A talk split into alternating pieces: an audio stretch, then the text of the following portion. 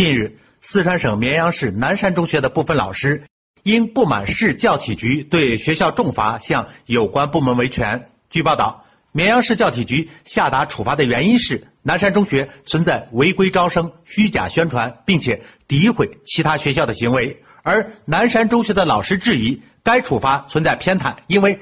绵阳的另一所与南山中学有竞争关系，且同样存在违规招生行为的学校——绵阳中学，没有被如此重罚。山峰说：“无端拉偏架，背后有隐情。同一地区、同一现象，只是不同的学校、同一部门做出的处理结果却大不相同。”权力明明不是橡皮筋儿，为何有人有意调紧松？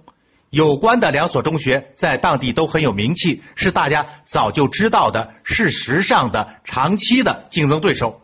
当地的教体局如果不是失职失察，不可能不了解这个大背景。